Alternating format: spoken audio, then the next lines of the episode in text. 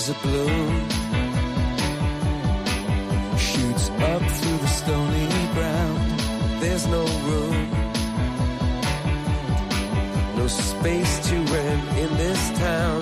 You're out of luck. And the reason that you had to care, the traffic is stuck. And you're not moving anywhere. You thought found Comienza en Radio María Sexto Continente. Con el obispo de San Sebastián, Monseñor José Ignacio Munilla.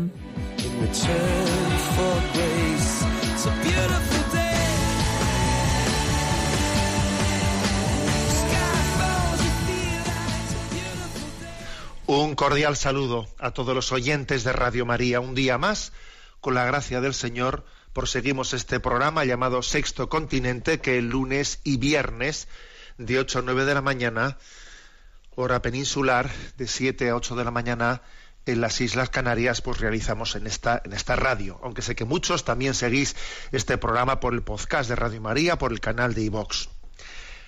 Bueno, eh, ayer se realizaron unas elecciones eh, autonómicas, tanto en la comunidad autónoma vasca como en la gallega, que por otra parte pues había una gran expectación general, dado la situación de ingobernabilidad, la dificultad de conformar un gobierno pues en Madrid, y había una gran expectación para ver lo que ocurría.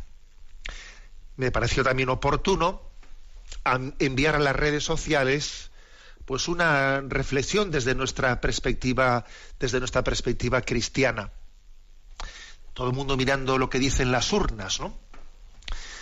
Quizás al- algunos esperan que las urnas den una palabra de aclaración en un sentido en el que no se les puede pedir. Y el, y el mensaje enviado a las urnas es el siguiente, ¿no? Las urnas no otorgan la razón a un partido político, sino que le encomiendan la responsabilidad de buscar el bien común. Es una distinción obvia. ¿Eh? Las urnas no dan, la, no dan la razón a alguien. Las urnas no equivalen a tener la verdad. No. Las urnas equivalen, el resultado de las urnas, a encomendarle a alguien una responsabilidad. La responsabilidad de buscar el bien común. Por lo tanto, la política es importante. La política es necesaria porque necesitamos pues, tener pues, una, un discernimiento de cómo desenvolvernos en común, siendo tan distintos, tan diferentes unos de otros, ¿no? La política es, es innecesaria, importante, pero no, no tenemos que pedirle lo que no puede darnos. Hay que saber relativizar las cosas. Quien busca la verdad, y creo que nuestro corazón ha nacido para buscar la verdad, no mira, no puede estar mirando a lo que digan las urnas. Quien busca la verdad tiene que mirar pues a la Sagrada Escritura y a la tradición que son fuentes de la revelación. Y además también tiene que mirar al dictado de la razón, al dictado de la razón que, que viene también en ayuda de ese conocimiento de la verdad. Pues también he enviado a las redes otro pensamiento de Chesterton que alguien me decía que de tanto citar a Chesterton el día que me encontrase con él en el, en el, cielo me iba a hacer la ola, me decía uno. Bueno, pues muy bien. Pues decía que Chesterton que valor, valorar la tradición significa votar a la clase social más desconocida, a nuestros antepasados. La tradición es la democracia de los difuntos. Sí, posiblemente, no posiblemente, no, con toda seguridad, la valoración de la tradición nos permite conocer esa verdad que anhelamos, mucho más que si pretendiésemos extraerla de las urnas. La tradición es la democracia de los difuntos, decía Chesterton con su, eh, pues, con su conocido ingenio. Por lo tanto, hoy eh, recibimos las noticias de los resultados electorales, rogamos al Señor por aquellos a los que se les ha encomendado ¿no? la responsabilidad de buscar el bien común, pero al mismo tiempo relativizamos la política, la relativizamos, es muy importante, pero la relativizamos porque nuestra vocación última, nuestra vocación última es a la verdad y, y esa no la vamos a encontrar en las urnas. la vamos a encontrar en una razón recta, iluminada por la fe. Pues este es el programa de Sexto Continente, que después de hacer esta entradilla que encuadra este día en el que realizamos el programa o el, al día siguiente de las elecciones autonómicas del País Vasco y de la Comunidad Autónoma Gallega, y es un programa el de Sexto Continente que tiene pues tiene digamos la peculiaridad de interactuar también con los oyentes pues a través de la cuenta de Twitter arroba obispo munilla a través del muro de Facebook que lleva mi nombre personal de José Ignacio Munilla y a través de una cuenta de correo electrónico sextocontinente arroba en la que podéis formular vuestras pues preguntas, sugerencias, etcétera agradezco que tenemos unos oyentes, la verdad es que son muy activos y me ayudáis mucho a hacer este programa. ¿Qué eh, tema he elegido para el programa de hoy? Os va a sorprender alguno. Os va a sorprender, pero es que me parece que tenemos que ir a lo esencial en esta vida. Vamos a hablar del cielo. ¿Y cómo se me ha ocurrido hablar de un tema así, eh, pues en este programa? de Sexto Continente, que es un programa que además tiene, bueno, pues yo creo que somos muy diversos ¿no? en los enfoques que hacemos, pero que quizás Sexto Continente se, se caracteriza por iluminar la realidad social del día a día en que vivimos. ¿no? ¿Cómo se nos va a ocurrir, cómo se me ha ocurrido hablar del cielo?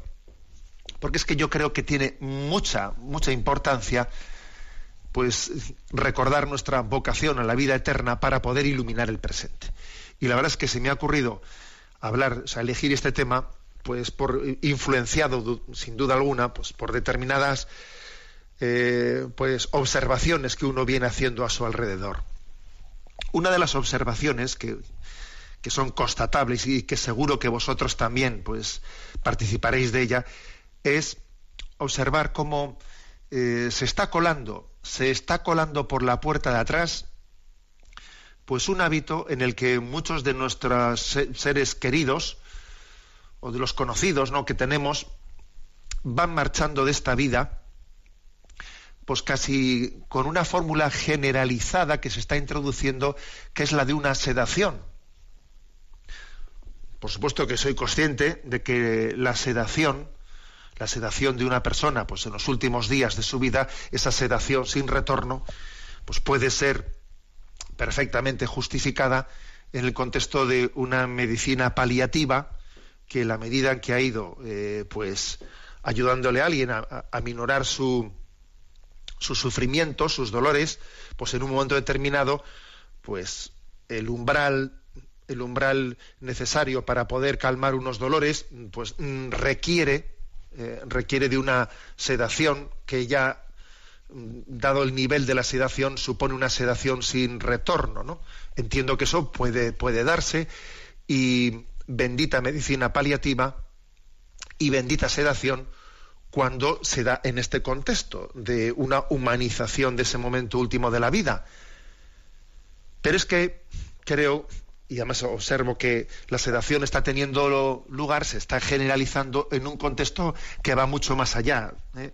de, esta, de este recurso de la medicina paliativa que para poder calmar unos dolores necesita eh, recurrir a la, a la sedación. Es que creo que la sedación está llegando a ser tan tan generalizada que en el fondo es bueno pues para que nadie tenga que vivir conscientemente el momento de su muerte vamos a ahorrarle eh, la angustia de saber que se muere y entonces le tapamos la realidad de, eh, ese desenfrentarse ante la muerte, se la ahorramos con una sedación.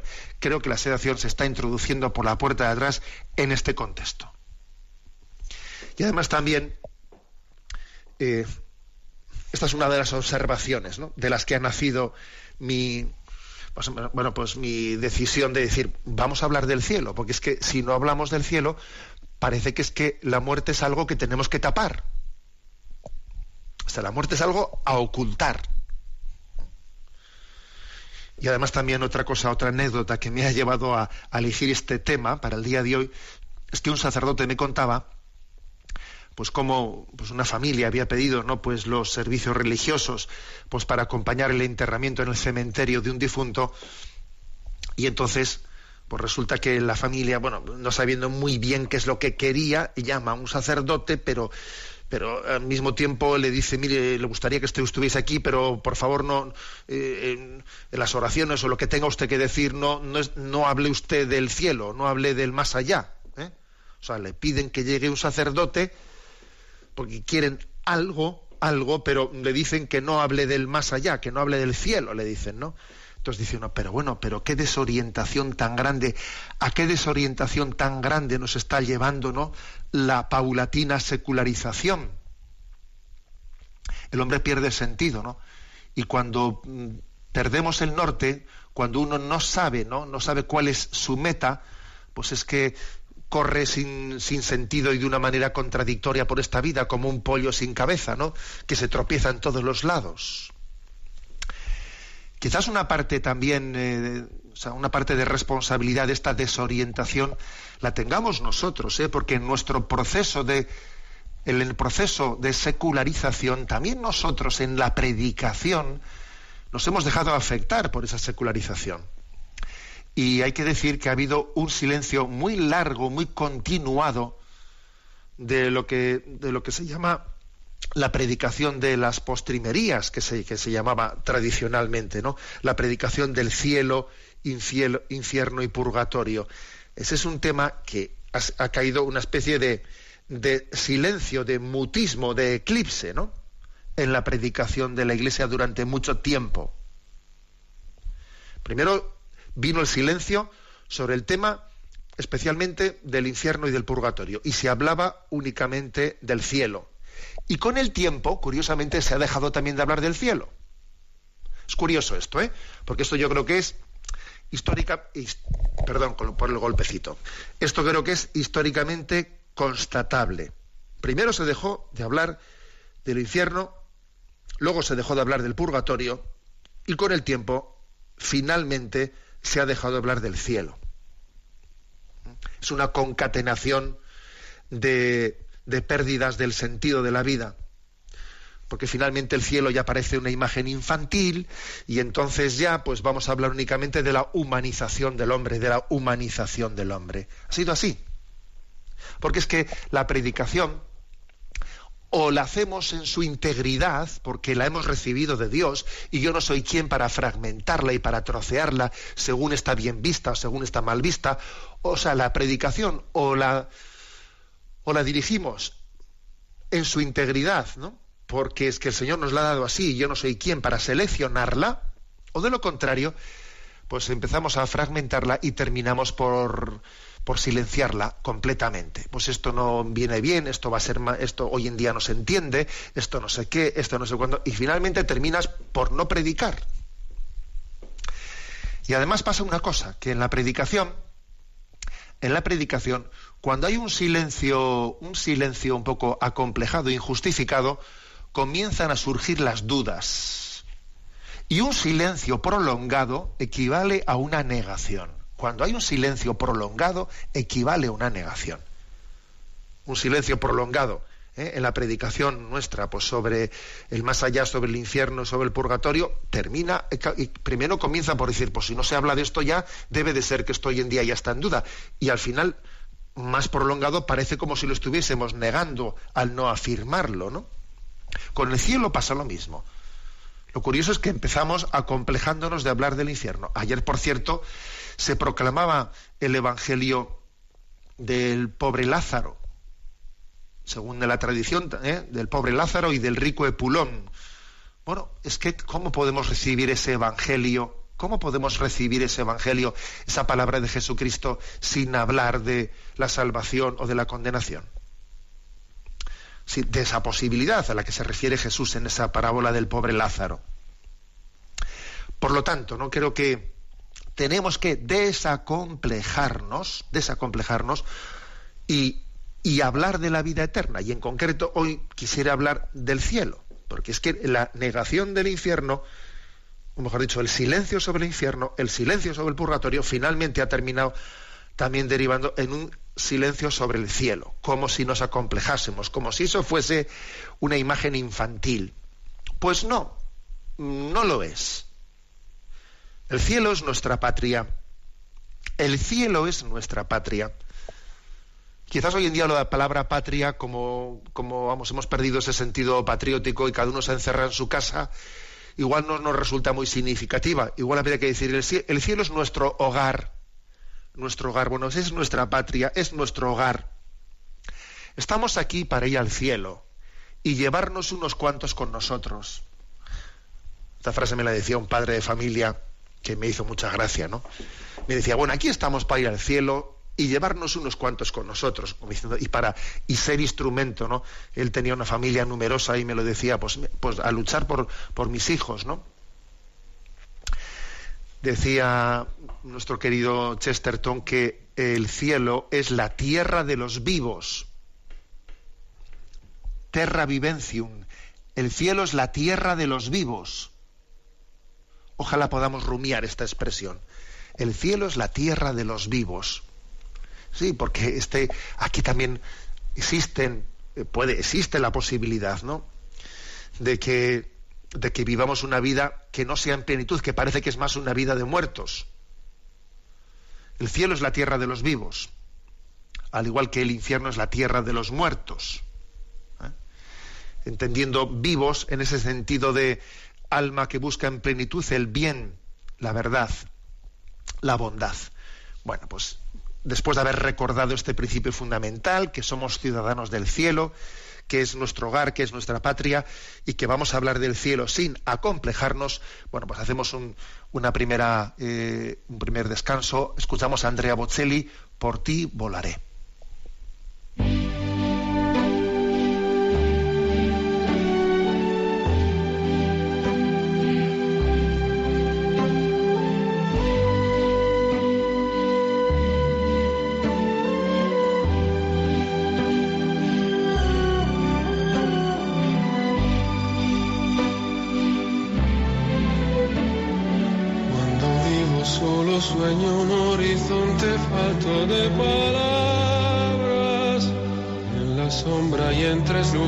Todo es negro para mi mirada. Si tú estás junto a mí, aquí tú, en tu mundo, separado del mío por un abismo. Oye, llámame, yo volaré a tu mundo piano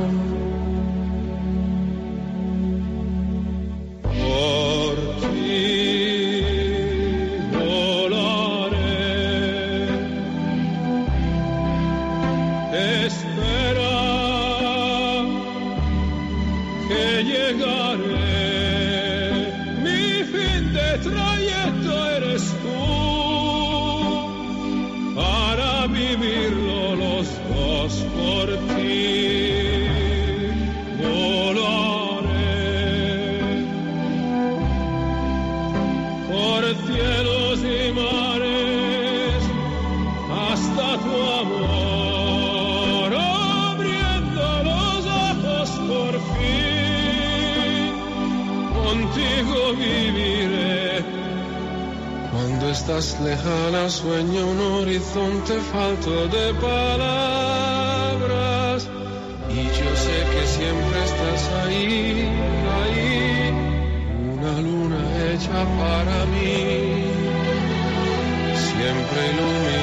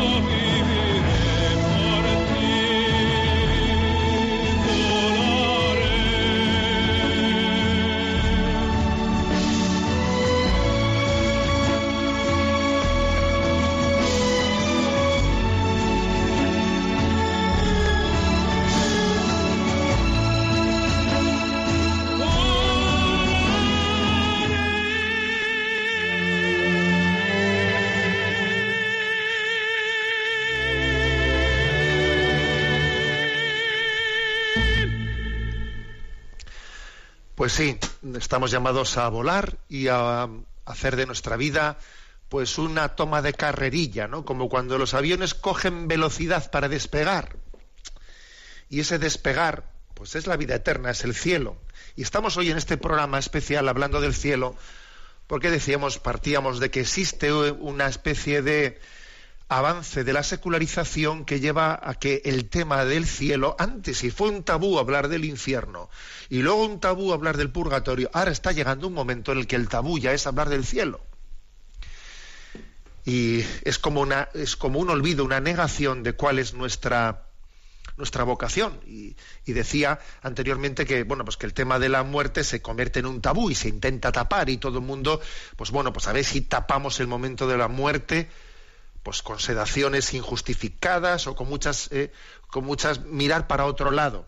Y el caso es que es tan obvio que nuestra vida, que nuestra vida es tan corta, es tan corta, es tan, tan pasajera, que vivir de espaldas a esta realidad es pues una gran mentira, una gran mentira. Hace poco tuve ocasión de hacer una visita pues en, Zumárraga, pues en, donde yo he sido párroco tantos años, ¿no?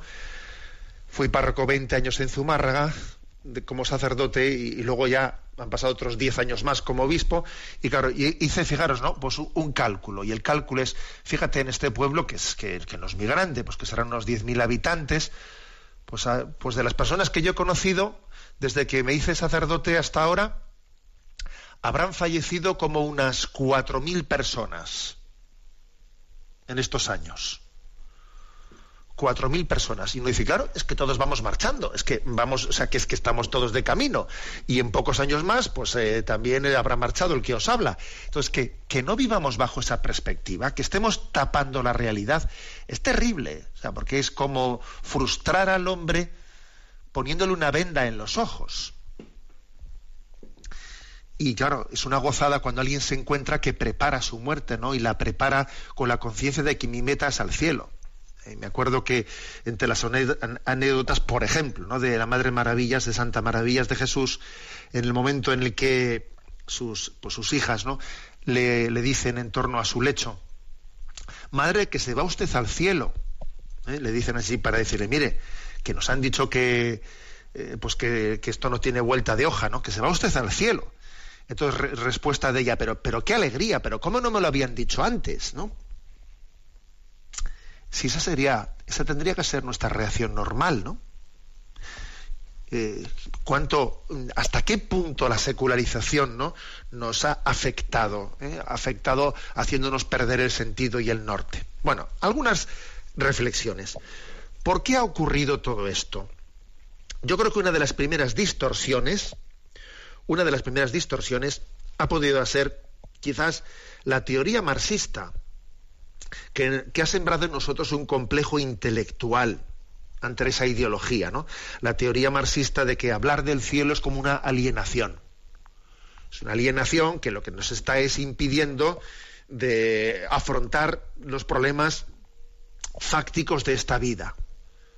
Eh, la, eh, digamos, la, la sospecha que el marxismo sembró sobre el cielo y sobre el más allá y sobre el infierno y sobre el purgatorio.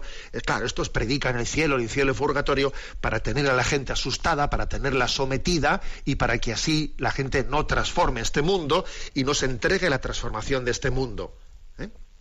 Porque está ahí pues sometida a una, a una creencia del más allá, tengo que ser aquí, ¿eh? tengo que ser sumiso pues, para que luego la, la verdad de la historia es la mejor respuesta a esta teoría marxista. ¿Eh? Porque, para empezar, el marxismo cayó, el marxismo cayó precisamente porque, porque la religión cristiana no fue una alienación.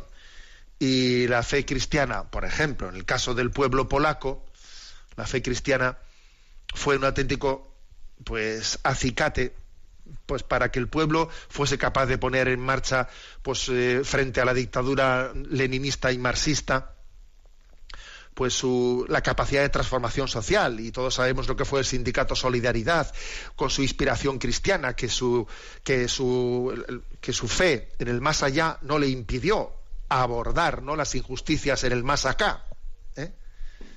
O sea, es que, es que es falsa. La teoría marxista se demuestra falsa por sí misma, vamos. Ayer, por ejemplo, aquí en San Sebastián tuvimos la visita de dos sacerdotes indios de la diócesis de Orisa, allí en, la India, invitados por la ayuda de la Iglesia necesitada, que están dando por distintos lugares de España, están dando el testimonio de la persecución de los cristianos eh, en aquellos lugares a partir del año 2007-2008, pues eh, tuvieron unos embates de persecución tremendos, ¿no? Terribles.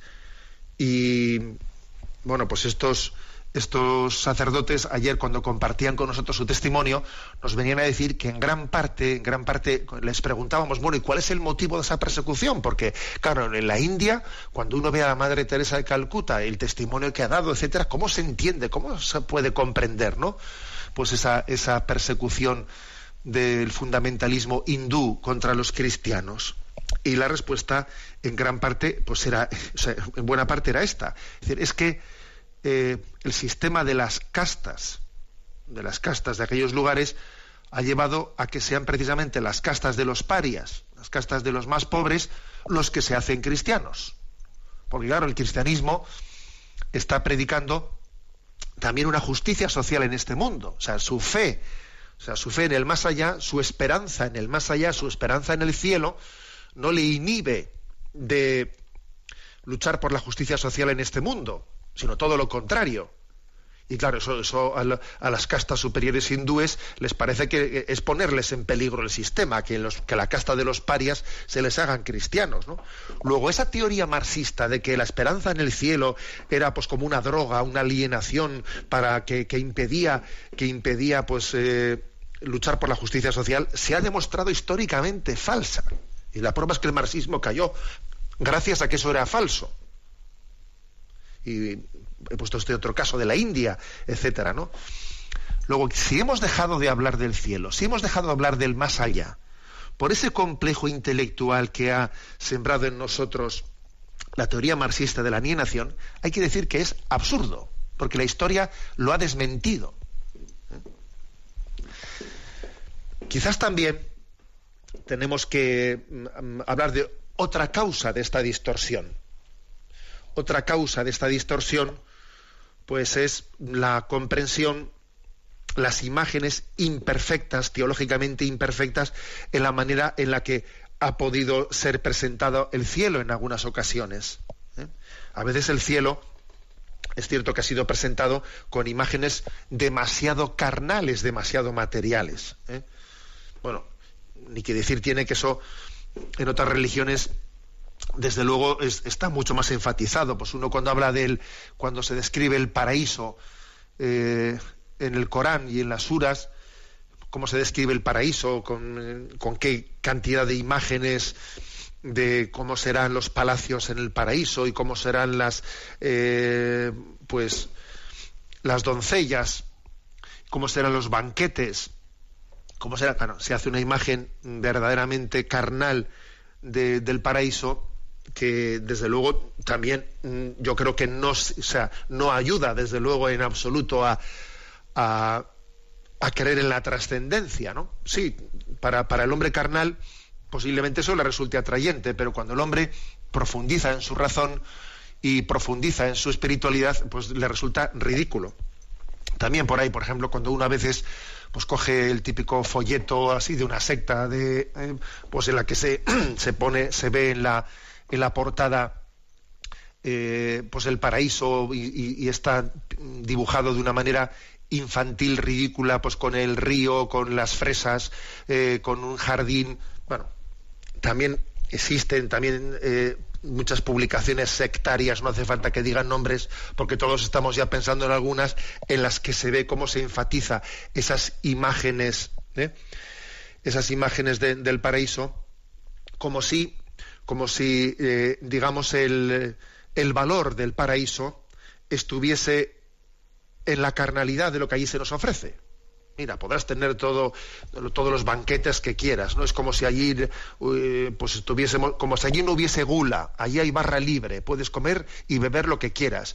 Es como si allí no existiese no, no, eh, aviese, dispensa por la lujuria, podrás tener todas las, eh, todas las doncellas que quieras. Obviamente es una imagen absurda, carnal, del, del paraíso. En ese sentido, la Iglesia cuando, cuando habla y predica sobre el cielo, nos recuerda que el cielo, el cielo es estar con Dios, mm, vivir con Él. Eh, el cielo eh, no es algo distinto a Dios, es el mismo, es el mismo. Eh, hasta el punto de que la Iglesia, cuando predica sobre esto, y fue San Juan Pablo I el primero que lo dijo, y a veces los medios de comunicación eh, pensaron que estaba diciendo algo que cambiaba la tradición de la Iglesia, y en absoluto, cuando él dijo, el cielo no es tanto un sitio, sino que es un estado. O sea, el cielo no es un sitio, sino que es un estado, es estar con Dios.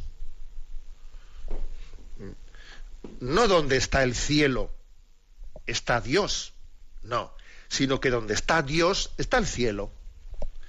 Esta, matización es importantísima, porque es que si no, parece que le hacemos, le damos más importancia al continente que al contenido.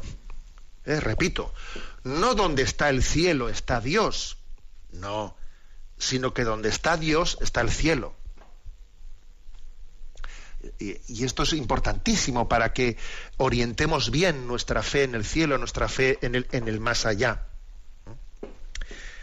Hay que decir incluso, esto es, esto es así, hasta el punto de que desde que nos, o sea, desde que Dios se encarna y nace, y nace en Belén, y nace en Jesucristo, las bendiciones del cielo nos llegan desde la tierra nos llegan desde la tierra, nos llegan desde Jesucristo y el cielo está en el portal de Belén. Porque ahí está Jesucristo, ahí está, ahí está Dios, ahí está el cielo. ¿eh?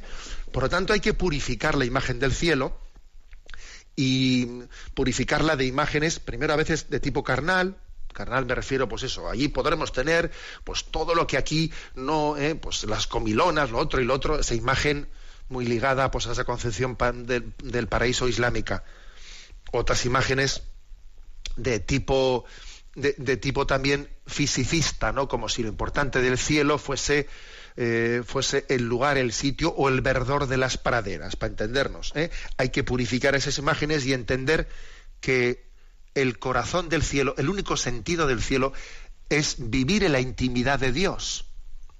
Que Él nos conceda la gracia de vivir en la intimidad de Dios. Esto es un aspecto muy importante también. Bueno, por lo tanto, las, distorsiones principales han podido ser, frente a, la fe en el cielo, la distorsión principal ha podido ser la teoría marxista de la sospecha de la alienación. Otra distorsión ha podido ser las imágenes teológicas imperfectas. También pienso que otra distorsión grande suele ser el hecho de que, de que a veces eh, no confiamos en la acción de Dios, nos, llegamos a sentir imprescindibles, imprescindibles. O sea, tenemos la angustia de, que, bueno, sí, el cielo está ahí bien, pero, pero puede esperar, porque tendrá que esperar, porque aquí lo imposa, yo soy, me siento imprescindible en esta vida. Eh, tenemos la sensación de que, de que me quedan muchas cosas por hacer. Que no digo que no, que no, que no sea importante, pero a veces nos apegamos a los quehaceres de esta vida de tal manera que nos creemos imprescindibles. Y es como si, como si, como si pensásemos que la vida eterna nos iba a, frustrar ¿no? los quehaceres de esta vida. Hay que superar ¿no? esa falsa sensación, esa falsa preocupación, esa falsa angustia de creernos imprescindibles. Esa expresión de Santa Teresita de Lisieux, Después de mi muerte dejaré caer una lluvia de rosas, pasaré mi cielo haciendo bien sobre la tierra. Es una expresión muy importante porque uno dice, oye, mira, si yo en esta vida intento hacer el bien, pues a mis hijos, a los seres queridos, intento hacer el bien, si, si el Señor me llama a estar con Él, voy a tener más capacidad de hacer el bien desde el cielo que desde lo que puedo hacer aquí. O sea, desde la vida eterna, desde esa cercanía de intimidad con Dios que tenemos en la visión beatífica, el hombre tiene más capacidad de hacer el bien en, su entorno, en el entorno de los suyos, que la que tenía cuando está aquí en la tierra. O sea, que esa sensación de que me creo imprescindible y que si no estoy y que si yo dejo de estar aquí, eh, pues entonces va a ser la hecatombe y todo se va. Que no, que déjale a Dios ser Dios. Déjale a Dios ser Dios. No pretenda ser tú, ¿no? Pues eh, la condición imprescindible para que la providencia se realice. A ver, deja que Dios guíe, deja que Dios guíe, ¿no? O sea, también creo que este es un punto clave. O sea, que tenemos que creer en la providencia de Dios. Si no se cree en la providencia de Dios, se le tiene miedo al cielo. Esta es una afirmación clave, ¿eh? nuestra fe en la providencia, en la providencia divina. Supone un poco salir de nuestra burbuja, porque estamos aquí tan inmersos, ¿no? En las, en, nuestros quehaceres, en nuestros agobios, tan inmersos en ellos, que, que alguien, que alguien nos tiene que recordar, oye, mm, está bien, ¿eh? Que te preocupes de esas cosas, pero es que Dios está por encima, que Dios, que Dios sabe más, ¿eh? Dios sabe más, Dios puede más que tú, ¿eh? Dios agradece tu, tu colaboración, pero vamos, que no te preocupes que Dios también sabrá hacerlo de otra manera, ¿eh? No te preocupes. es importante recordarnos esto. Bien, creo que esta es una razón, ¿eh? una razón básica por la que no, por la de que nos, para, que entendamos por qué nos cuesta tanto, ¿no? Eh, entender que el cielo es nuestro hogar, que es nuestra patria, que tenemos que no solo que no tenemos que resignarnos a ir al cielo, por Dios, bueno, ¿cómo que resignarnos a ir al cielo? Es que a veces parece que hablamos del cielo como si hubiese que resignarse. Hay que resignarse, pero ¿cómo resignarnos? ¿Cómo, hemos podido hablar del cielo en tono de resignación? ¿Cómo hemos podido dejar de desear ir al cielo sino por el influjo ¿no? de, una, de un egoísmo que va avanzando en nuestra, en nuestra cultura? La clave quizás para entender, ¿no? Para entender eh, el por qué, el por qué estamos afectados de ese virus de secularización y hemos dejado de desear ir al cielo, está en dos motivos, yo creo. El primero, el que no vivamos la presencia de Dios intensamente en esta vida. Decía el difunto José Luis Martín Descalzo, saberte, Padre, Dios nuestro, es el cielo. Pero claro, saber que Dios es Padre es el cielo. Pero eso supone, pues, no un saber teórico, sino un saber experiencial, ¿no? Una, una, un conocimiento íntimo de la paternidad de Dios. O sea que el cielo comienza aquí con la conciencia de la paternidad divina, lo cual supone vivir en presencia de Dios y que nuestra oración sea intensa. Y la oración lo que nos hace es prepararnos para ese encuentro definitivo. Esto en primer lugar, ¿eh? por la falta de presencia de Dios y por la falta de oración íntima, el cielo se nos hace algo extraño. Y en segundo lugar, en segundo lugar, eh, el cielo es el cielo porque allí no hay egoísmo. Claro, si uno vive marcado por los egoísmos, el cielo se le hace muy extraño. O sea, para poder desear el cielo, uno tiene que superar sus egoísmos, porque el cielo es, es amor, es donación plena. Es donación plena. En el cielo no cabe egoísmos. Si uno es egoísta, el cielo le resulta extraño. Es imposible ser egoísta y tener deseo del cielo. No, no puede ser. El cielo es el cielo porque allí no hay egoísmos. Luego, para poder crecer en deseo del cielo, obviamente es, es imprescindible, es necesario el, eh, pues, el educar nuestro corazón en el desprendimiento, en la donación. De lo contrario, no vamos a apreciar el cielo, no lo vamos a apreciar. Luego entendamos bien cuál es la razón última, cuáles son las razones por las que hemos podido perder ese instinto instinto de eternidad, instinto de, de, desear el cielo. Es como cuando uno ve pues un, un perro de caza, un perro de caza, pero que ha sido mal criado, y vejo, este perro de caza, no, este no sigue las palomas, no sigue las becadas, no sigue las codornices, ¿no?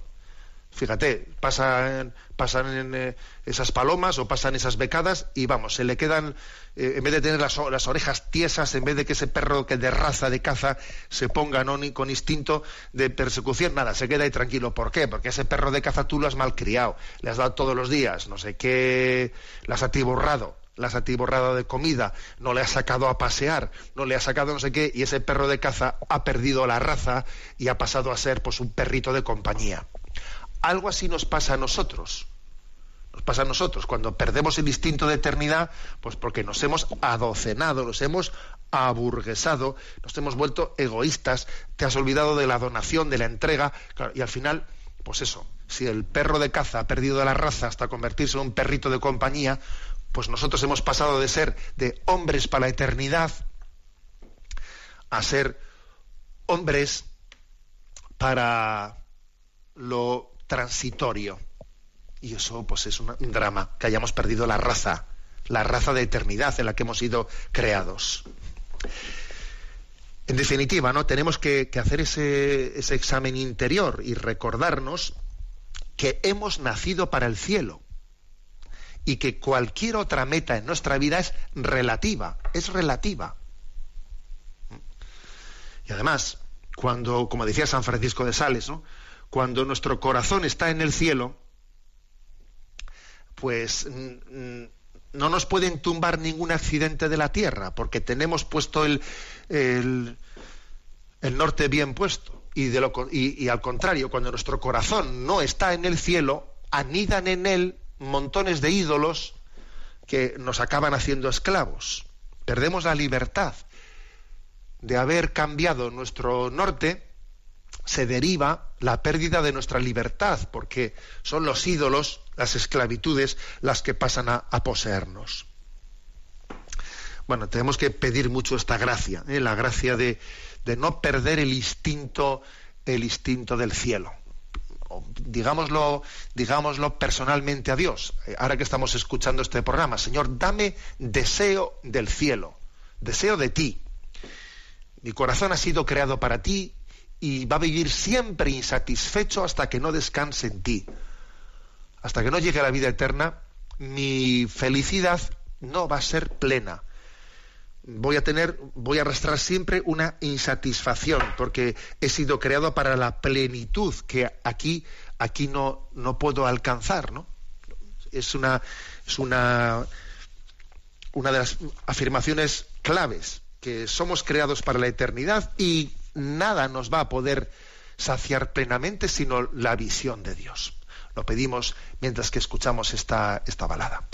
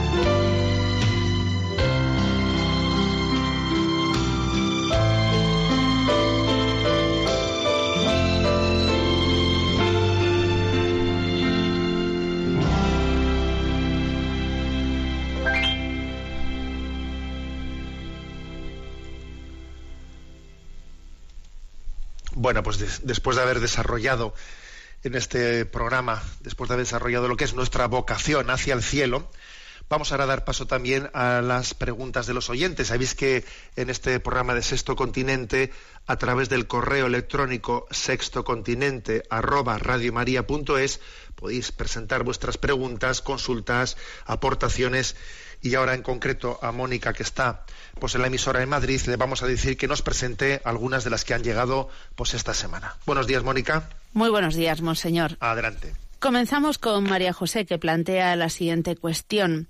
Llevo años siguiendo sus programas de radio y en las redes sociales y les doy las gracias por todas las enseñanzas que nos transmite con claridad y cercanía. Me gustaría que me diera su consejo sobre una cuestión que me afecta familiarmente. Hoy día es muy común encontrar parejas que deciden convivir juntos sin estar casados después de años de noviazgo y comienzan su vida en común sin el compromiso ni civil ni religioso del matrimonio. ¿Cuál debe ser nuestra postura ante esta situación? Una de estas parejas está en mi familia, mi sobrina y su novio. Su padre está en contra de esa unión y aunque llevan años conviviendo juntos, cuando visitan la casa paterna su padre no consiente que compartan dormitorio. Su madre, sin embargo, acepta la situación y me pedía mi opinión. No veo aceptable tampoco que se les obligue o se vean obligados a tomar un sacramento sin ser su vocación. De hecho, cuando nos han visitado en nuestra casa, sí han tenido una habitación conjunta, aunque el hecho de tener a mis hijos en casa me hacía albergar dudas de si eso era ofrecerles un ejemplo que yo no comparto. En realidad, aproveché la situación para hablar con ellos de mi punto de vista de esa situación, que ellos fuera de casa pueden conocer y a la que a lo mejor se tienen que enfrentar en el futuro. ¿Hasta qué punto es moral rechazar a las personas porque no piensen como nosotros? No deberíamos aceptar a personas de otras creencias, religiones o con falta de las mismas. Le agradecería que me iluminara en estas reflexiones. Muchas gracias. Un abrazo afectuoso. Bueno, esta, esta consulta de una u otra manera ha llegado con, con frecuencia. ¿eh? ¿Y qué hago yo si, por ejemplo, pues me invita tal eh, pues un primo y se casa por lo civil y no se casa por la iglesia? Cómo hago yo con respecto, me, me hago presente en esa boda por lo civil. Eh, si me hago presente no supone de alguna manera una especie de complicidad por mi parte, un consentimiento por mi parte a, pues, a esa situación en la que ese cristiano ha rechazado el sacramento del matrimonio. Entonces, ¿qué hago? Pero si, si no voy, pues puede parecer una falta de respeto de, hacia esa o de o de aceptación ¿no? de esa persona, pero si voy parece que me hago cómplice del relativismo. ¿eh?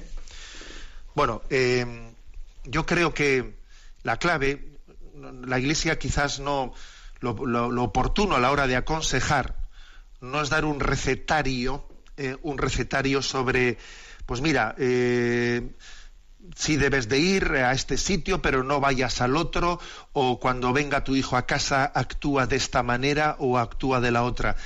Mm, me refiero pues a ese, caso que ha puesto pues que, lo recibe eh, como si en una misma habitación o se ponen en dos habitaciones. A ver yo creo que por parte de la iglesia eh, la respuesta no es tanto dar un recetario a ese tipo de cuestiones que cada uno tendrá que ver y aplicar en sus circunstancias concretas.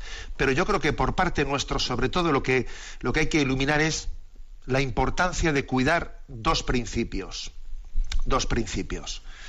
Entonces por una parte está el principio de decir a ver, yo, mm, yo debo de querer a las personas tal y como, tal y como son. No puedo estar esperando a que, no debo de estar esperando a que cambien y se conviertan plenamente para empezar a quererlas. No, tenemos que partir de la situación en la que todos estamos y, y que todo el mundo entienda que yo quiero incondicionalmente a las personas desde la situación en la que están. Luego ya iré ¿eh? acompañándoles pues para que para que vayan creciendo y abriéndose hacia una comprensión más plena de lo que es el matrimonio, de lo que es el don de Jesucristo en el sacramento, etcétera. ¿eh?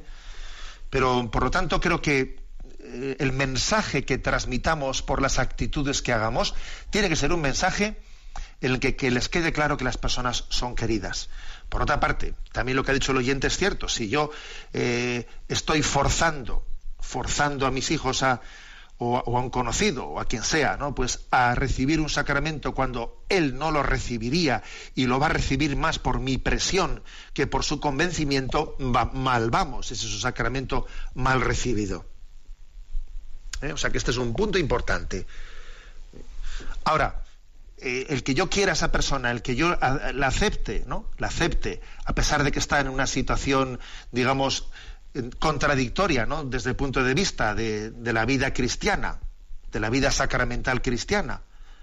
El hecho de que yo la acepte y la quiera eh, en la situación que está, aunque sea irregular, eso no quiere decir que yo acepte, pues por influjo del relativismo, esa situación. No, no, no, no debo de, no debe de suponer el querer a una persona incondicionalmente aceptar unos principios equivocados o como si fuese lo mismo una cosa que, la otra. Lo importante es quererse. No, no es verdad. No es verdad. Con lo cual, pues tendrá que haber al mismo tiempo pues lo que el oyente eh, expone que él ha hecho, bueno, pues si voy a aprovechar esto para hablar a mis hijos y decirles una palabra, pues para que sepan que si viene a casa tal persona que no está casada y no está en esta situación, pues mis hijos digan, oye, les queremos, es tal, pero pero obviamente sabemos que, el ideal nuestro eh, pues es distinto, es unirnos en Jesucristo, etcétera, etcétera, etcétera. Es decir, que cada uno tiene que ver cómo hace la catequesis que tiene que hacer para no caer en el relativismo, esa catequesis hay que hacerla adintra de la familia y también apostólicamente hacia los otros. ¿eh? Porque igual también dice, bueno, pero igual no, no, se lo puedo decir el primer día, porque si yo hacia esa persona que vive, digamos, fuera del ideal cristiano, le suelto el primer día que tú, tú vives en pecado y pam, pam, pam, pam, pues igual mm, requiero primero mm, ganar con ella la confianza suficiente para poder decírselo sin que se pegue un rebote. O sea, también tendré que tener la capacidad de ganar en empatía, en empatía, para que lo que después yo le diga, el testimonio que voy a darle, pues pueda ser recibido, pues pueda ser bien acogido, sin que sea mal interpretado como que le estoy atacando. O sea que estos dos principios son delicados, pero los dos hay que integrarlos.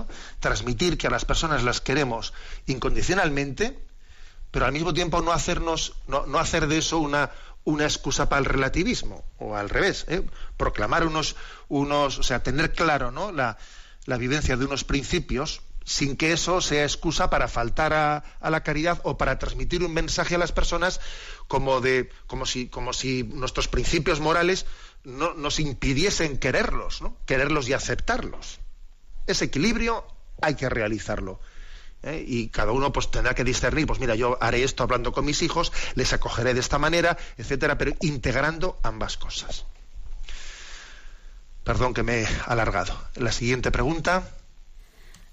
Un oyente anónimo nos pregunta, siempre me han llamado la atención estos versículos.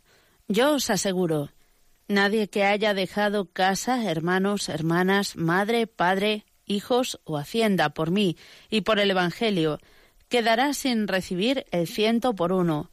Ahora al presente, casas, hermanos, hermanas, madres, hijos y hacienda, con persecuciones, y en el mundo venidero, vida eterna. Por tanto, los apóstoles dejaron a sus mujeres e hijos. Sabemos que Pedro tenía una suegra, por citar uno, para seguir a Cristo.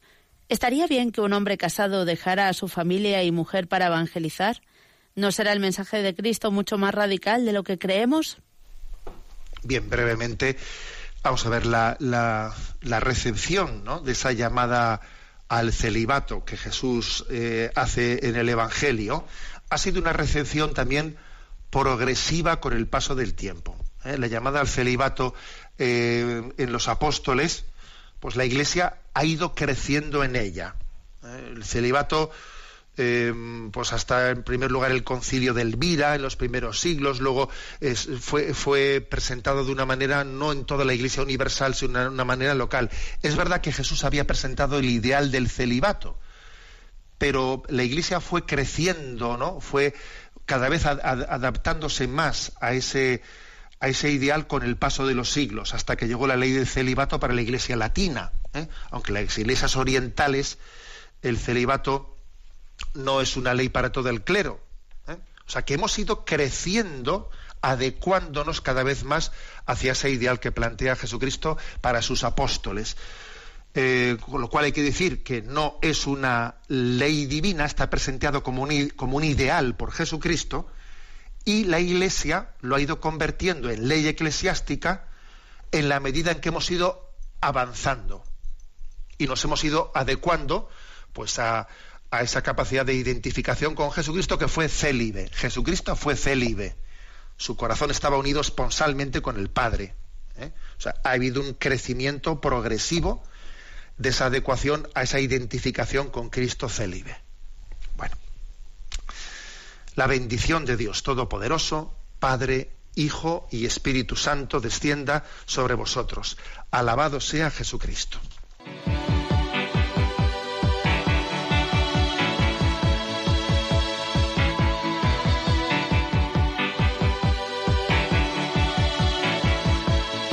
Is a blue